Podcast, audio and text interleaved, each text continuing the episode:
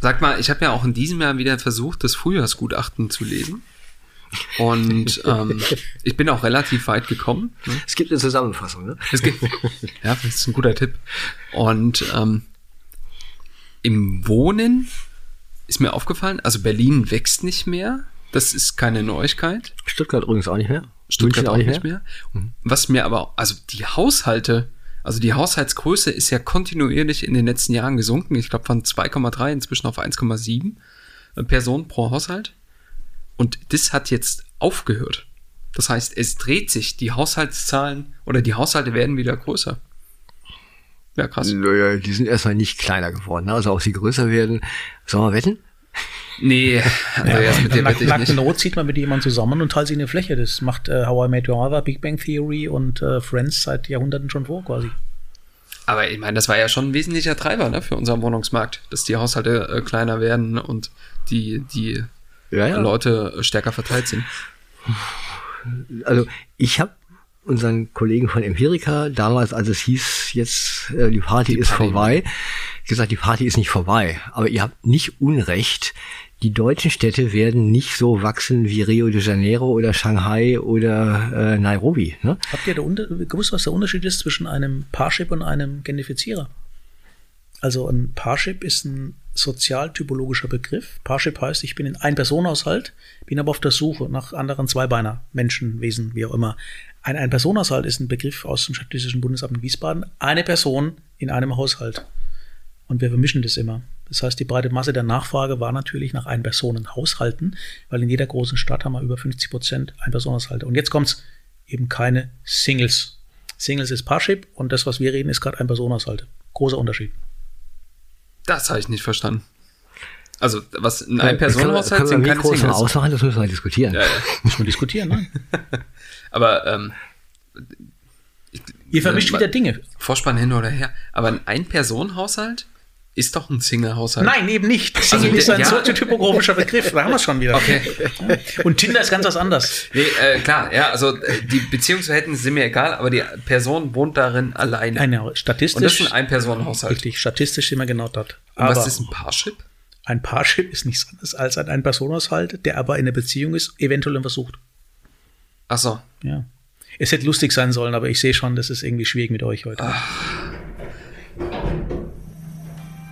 Willkommen bei Die Hausmeister, Immobilienmythen im Podcast. Mit Thomas Bayerle, Andreas Schulten und dem Moderator Andy Dietrich.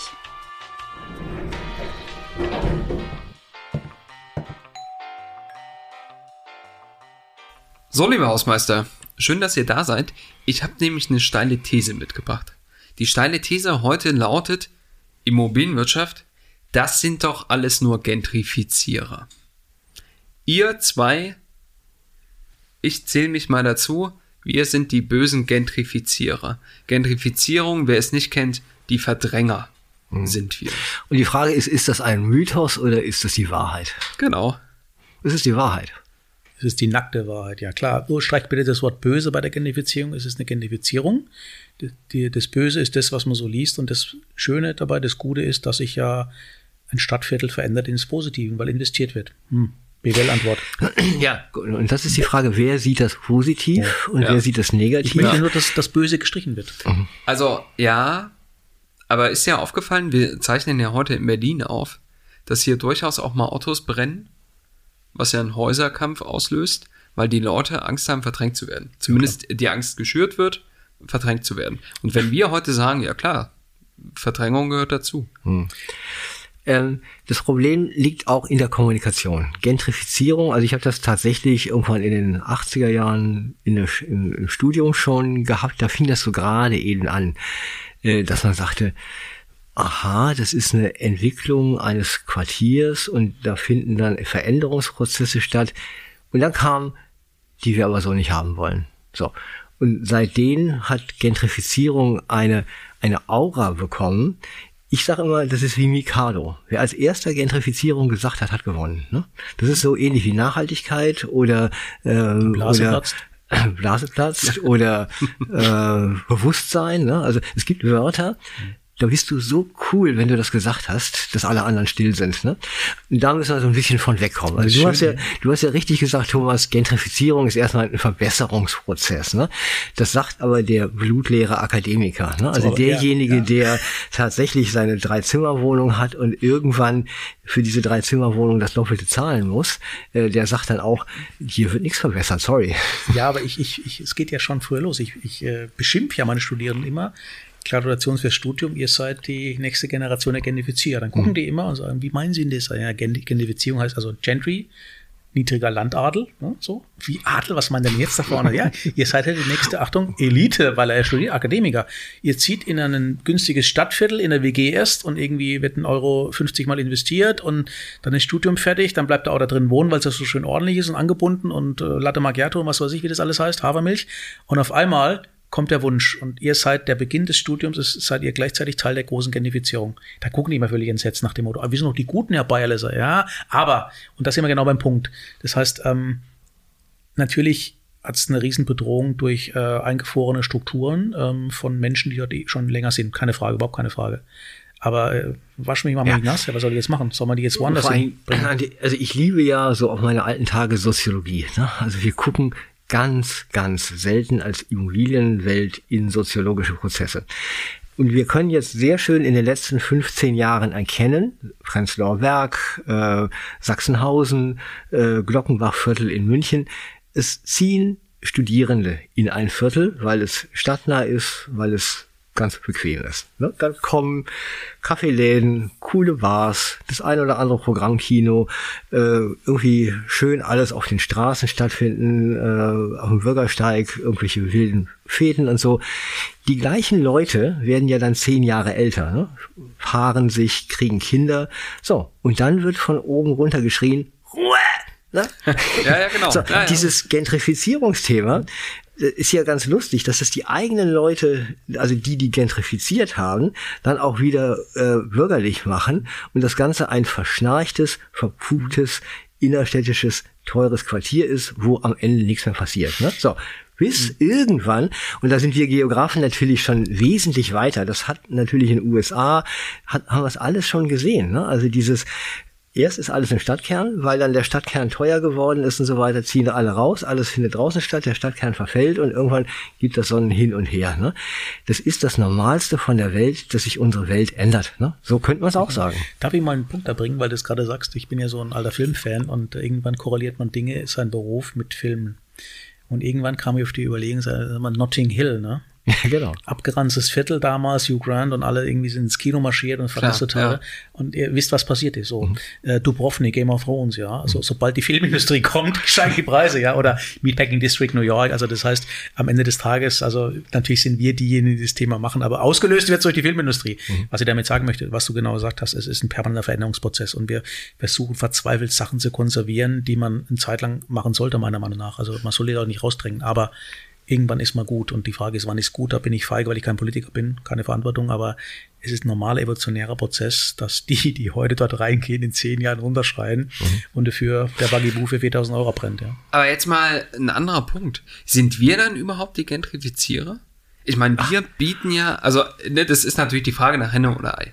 Aber wir profitieren ja schon davon, weil wir höhere Mieten aufrufen können etc. Das heißt, wir sind Profiteure der Gentrifizierung. Aber sind wir wirklich dafür zuständig, dass es die Gentrifizierung gibt? Sind wir der Grund? Oh, da spricht aber jetzt in dir wieder der Kommunikator. Ich bin nicht die Immobilienwirtschaft, sorry. Ja, ne? aber ne, nehmen wir mal an, ich habe vor, ich bin ein Berliner Wohnungsunternehmen und habe die Simon-Dach-Straße aufgekauft. Mhm. Ja, und die Simon-Dach-Straße ist ja ein wunderbares Beispiel dafür, ähm, wie ein Bezirk sich entwickelt.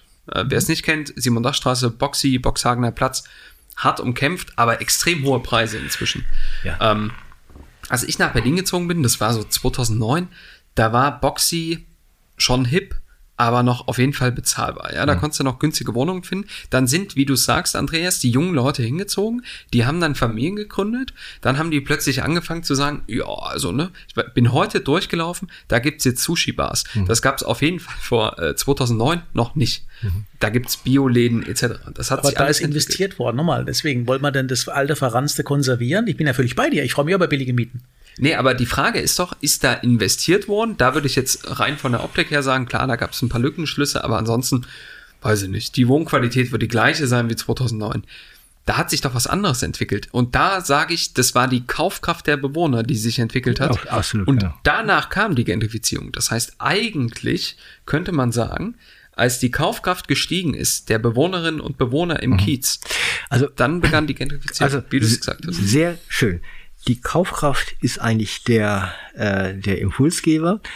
Äh, wir hätten das Ganze vermeiden können, indem Berlin einfach eine Arbeitslosenquote von 18 Prozent, wie wir das irgendwie Ende der 90er Jahre hatten, einfach behält. Dann wäre Gentrifizierung nicht eingetreten. Ne?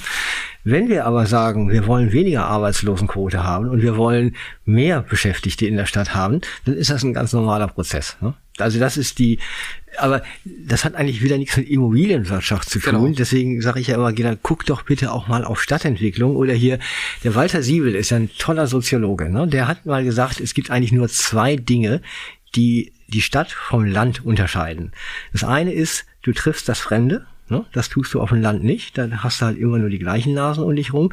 Und größtmögliche Arbeitsteilung. Ne? Also nicht jeder macht alles, sondern jeder macht so sein Ding. Das sind die zwei wesentlichen sozialen Merkmale einer Stadt. So. Und jetzt noch ganz kurz, nicht, dass Thomas wieder sagt, ich rede zu viel. Ähm, wir laufen ja im Moment, um Gentrifizierung zu verhindern, sagen ja deutsche Städte, also A, wollen wir keine Touristen mehr. Wir wollen nur noch wenige Hotels und müssen irgendwie diese Touristenströme lenken. Das ist ja am schlimmsten noch in Amsterdam, wo kein, gar keine Hotels mehr gebaut werden. Wir kommen als Geografen irgendwo dahin, dass wir sagen, Städte wollen keine zentralen Orte mehr sein. Sie wollen nur noch für ihre Bürger da sein, aber für dieses es kommt das Fremde, das wird eigentlich mehr und mehr ausgeschaltet, weil man festgestellt hat, aha, immer wenn irgendwas von außen kam, äh, sind wir gentrifiziert worden. Wir wollen das nicht mehr. Ja, und dann? Das, weißt du, du hast das Thema Soziologie heute angesprochen. Es gibt ja in Berlin durchaus Stadtsoziologen. Thomas, wir kommen gleich wieder zu dir, ne? Thomas Bayerl ist auch hier. Schön, dass du da Geh bist. mal kurz pinkeln und komm Dankeschön. wieder. Genau, ähm, geh mal los. Ich führe hier mit Andreas eine soziologische Diskussion. Ähm, es gibt ja in Berlin Stadtsoziologen, ne? die äh, dem Thema folgen, statt von unten denken. Du kennst wahrscheinlich André Holm. Ähm, Florian Schmidt ähm, ist ja auch ein Stadtsoziologe. Das ist der Bezirksstadtrat äh, in Friedrichshain-Kreuzberg. Das sind Leute, die Gentrifizierung komplett verachten. Ja, die sozusagen alles unternehmen wollen, damit sich nichts verändert. Damit Berlin genauso bleibt, wie man es hat. Das sind also sehr konservative Leute in der Ansicht. Ne? Es soll sich so wenig wie möglich verändern. Moderator, du hast Tendenz. Ja, Genau. ja, das mag tendenziös gewesen sein. Aber ähm, diese Leute, die Stadtsoziologen, suchen die Schuld, dass sich etwas verändert, auch bei uns. Oder? Bei der Immobilienwirtschaft. Also vor allem bei Leuten wie uns in der privaten Immobilienwirtschaft. Als wir unser Haus gebaut haben, 2013, ähm, haben wir eine Baulückenschließung gemacht und da stand ein altes Haus drauf und da wurden zwei hingestellt. Und mein Nachbar, mittlerweile wirklich ein sehr guter Freund, hat dann natürlich irgendwann mal gesagt, nach dem Motto, sag mal, sei der verrückt, so viel so teuer zu zahlen, als ich vor 40 Jahren gebaut habe oder vor 30 Jahren so. Meine Antwort war dann, aber denk mal daran, ich habe durch mein schönes Häuschen auf einem kleinen Grundstück als du, habe ich den Wert von dir massiv gesteigert. Allerdings geht der Satz weiter, du wirst davon nichts mehr direkt haben, wahrscheinlich eher deine Nachkommen offen gesprochen, ja. Also das ist, komm, wir können es drehen, wenn man möchte. In dem Moment, wo in einer, einer leeren Fläche jemand zuzieht, beginnt die, beginnt die Gentrifizierung. Und das ist ein normaler städtevolutionärer Prozess, ja. Die einen wollen aufhalten, ein bisschen journalistisch argumentieren, die anderen wollen es zu sehr laufen lassen. Meatpacking District New York als extremes Negativbeispiel, aber Highline finden wir alle gut, ne? So, schönes Beispiel. Ähm, Simon Dachstraße, nee, ich bleib dabei. Es ist, wer kann die Evolution in der Form nicht aufhalten? Ganz einfach, ja. Von daher, Gentrifizierung ist etwas, was normal ist, auch wenn sie immer negativ dargestellt wird. Und im Einzelfall bin ich bei euch. Wobei es ist immer doof, wenn die Miete steigt. Als du jetzt gerade Highline gesagt hast, also ich verachte die Highline. ne? Also ich, ich kenne den Oh, Gleisdreieckpark. Andreas, so ne? erheblich zynisch wieder, ja, was du jetzt gerade Du, sagst. Ja. Warum denn? Die Wollen wir haben hier- was stehen lassen. Wollen wir hier Schwung in der Bude oder was? Genau. Na, los. Warum verachtet die Highline? Komm, jetzt erzähl mal. Nee, pass auf, die Highline ist Deko. Ne? Also man läuft da einmal rauf und runter, hat eigentlich überhaupt keine Funktion. Ne? Aber das, das ist mein Thema. Ne? Also ist Aber. Savigny-Platz, äh, Bögen unten, S-Bahn, was ist das? Ja, Savini-Platz sage ich dir genau das gleiche. Irgendwelche Blumenrabatten haben die gleiche Funktion. Ich finde ja den Gleisdreieckpark in Berlin ganz gut, weil da, da kommen, guck mal, wo kommen endlich mal soziologische Schichten zusammen? Ne? Also wo kommen mal die Türken und die Hipster auf einen Spielplatz? Das ist tatsächlich am Gleisdreieckpark, wo ich sage, da, ist- da sind Funktionen drin, die ein bisschen städtischer sind als der Highline. Aber nochmal, ähm, äh, Thema Gentrifizierung vom Meatpacking District äh, und dieses Florian Schmidt, André Holm, wir wollen alles, du hast gesagt, das ist konservative Haltung, finde ich sehr cool. Ne? Die wollen einfach alles bewahren, so wie es ist. Dazu. Wir Genau, haben ja. ein klares Die wollen die Bild, Stadt konservieren. wie Ja. das hier zu sein genau. hat Ja. und zwar so. Ne? Ähm, was ich aber trotzdem gegen Gentrifizierung auch sagen kann, ist, es ist ja wirklich immer nur Straßenzugweise. Ne? Äh, Und du hast als städtischer Politiker eigentlich die Verantwortung, dass du es wirklich in die Breite trägst. Ne?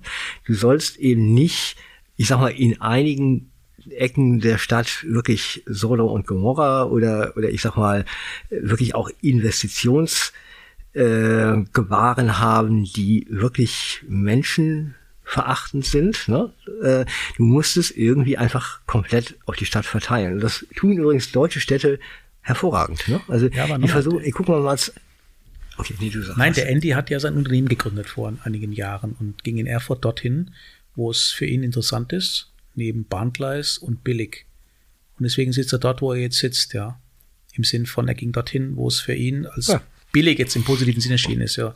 Übertragen auf den Kann denn billig ein positiver Sinn sein? Ja, warum, warum hast du vorhin äh, Simon Dachstraße erwähnt, als du nach Berlin gekommen bist, ja? Also, ja, ja. Mischung zwischen Ja, ja. Kiezkultur, aber damals halt billig oder unterbewerten in unserer Sprache, Genau. ja. Jetzt ist was passiert und da zieht die Karawane weiter. Neukölln ist jetzt vor fünf Jahren passiert, ja. Wedding vor zehn Jahren, what's next, ja? der Wieder Wedding kommt. keine Ahnung. Ja. Ja, also sorry, Bescheidenheit und auf dem Teppich bleiben ist ein ganz hohes Ding. Also ich meine, viele Menschen handeln danach, dass sie sagen, ich will nicht nach den Sternen greifen. Ne? Also deswegen ist äh, billig erstmal eine nur quantitative Größe, ich lasse die Kirche im Dorf. Ne? Aber äh, nochmal, ich meine, diese Gentrifizierung würde es doch auch geben, wenn die Mieten nicht steigen. Ich meine, das, was, also, Was ist schlimmer, eine, eine ein, ein Familien-Vorort-Wohnhölle, Neubau, Erstbezug oder ähm, Gentrifizierung in alten, abgenudelten Stadtvierteln? Jetzt mal ernsthaft, was ist, was ist die, bessere, die schlimmere Hölle? Ja? Geht schon los.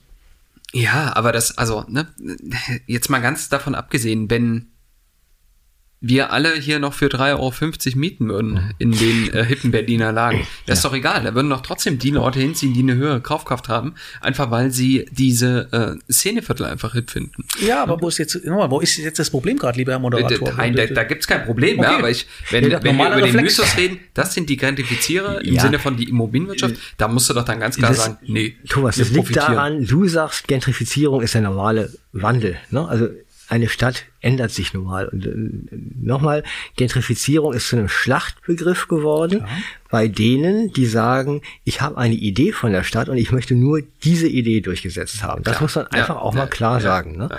Äh, da bin ich ganz bei dir. Ist nun mal so, leider. Deswegen müssten wir eigentlich relativ schnell in eine andere Diskussion kommen und sagen, können wir Gentrifizierung einfach mal streichen und äh, wirklich genau sagen, worüber wir eigentlich sprechen. Ne?